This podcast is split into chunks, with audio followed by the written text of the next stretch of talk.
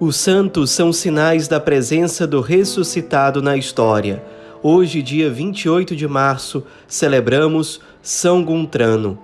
Nosso santo de hoje viveu durante o século VI e foi rei dos francos. Na verdade, os francos estavam vivendo em unidade já na época do rei Clovis, grande rei da França, o primeiro rei francês a se converter ao cristianismo. No caso de Clovis, essa conversão aconteceu muito por influência da esposa dele, que se chamava Clotilde.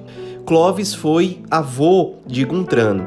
Quando Clovis morreu, o reino ficou com seu filho, chamado Clotário, e Clotário conseguiu manter uma unidade no reino, porém, quando ele morreu, o reino foi dividido pelos seus quatro filhos. Guntrano era um deles e ficou com o reino de Borgonha e Orleans. O início do reinado de Guntrano não foi nada exemplar. Do ponto de vista político, do ponto de vista moral, ele era muito jovem, não tinha muito preparo e governou mal especialmente porque ele teve três uniões com mulheres diferentes. Ele ficava muito decepcionado porque nunca conseguia ter filhos. E quando acontecia de algum filho nascer, logo em seguida ele morria. E no fim das contas, isso acabou servindo muito para a conversão de Guntrano, porque Deus fez Guntrano perceber que, mesmo que ele fosse rei, o poder dele humano era muito limitado. Isso exercitou muito a humildade em Guntrano. E aí ele tomou a seguinte decisão: Por causa dos meus pecados, dizia ele, fiquei sem filhos.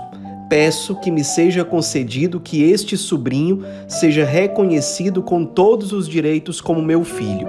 Esse sobrinho se chamava Kildeberto. Então, com muita luta, acabaram aceitando e Guntrano passou a criar Kildeberto como se fosse o seu próprio filho.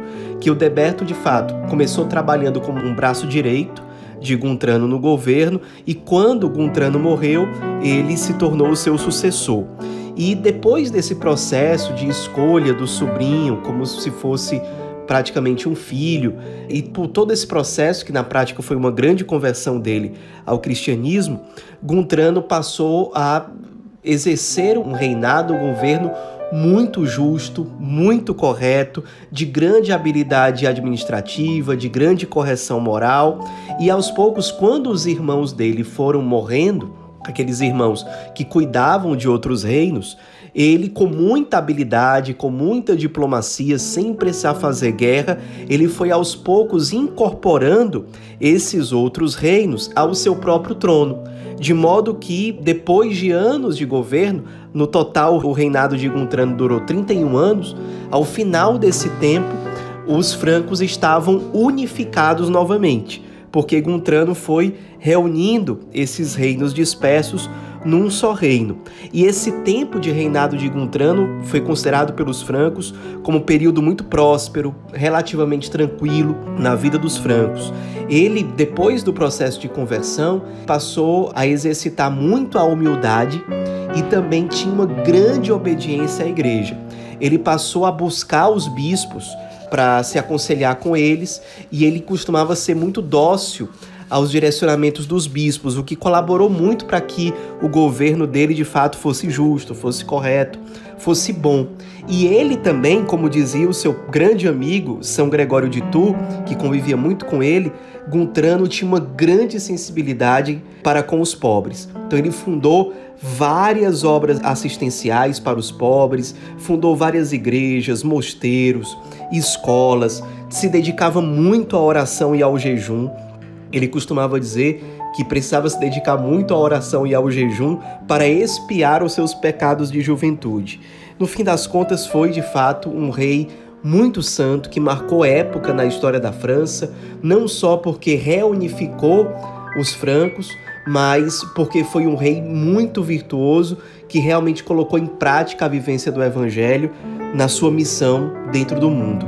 Acabou falecendo já com 68 anos de idade no dia 28 de março de 593, e os seus restos mortais, suas relíquias, foram colocadas numa igreja construída por ele, chamada Igreja de São Marcelo.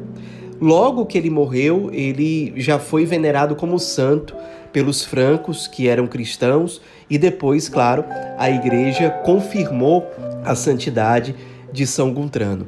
Nos inspiremos na vida desse santo leigo, rei, que se converteu tardiamente, mas a tempo de se colocar a serviço dos outros, especialmente dos mais pobres, dos mais necessitados, um homem de oração, um homem que soube cultivar a virtude da humildade ao perceber as próprias fraquezas, os próprios erros, soube ser dócil às moções do Espírito Santo que se manifestava por meio da igreja. Nos inspiremos para que nós também, na nossa condição de vida, sejamos resposta, para que nós também tenhamos espírito de humildade e de obediência. São Gontrano, rogai por nós.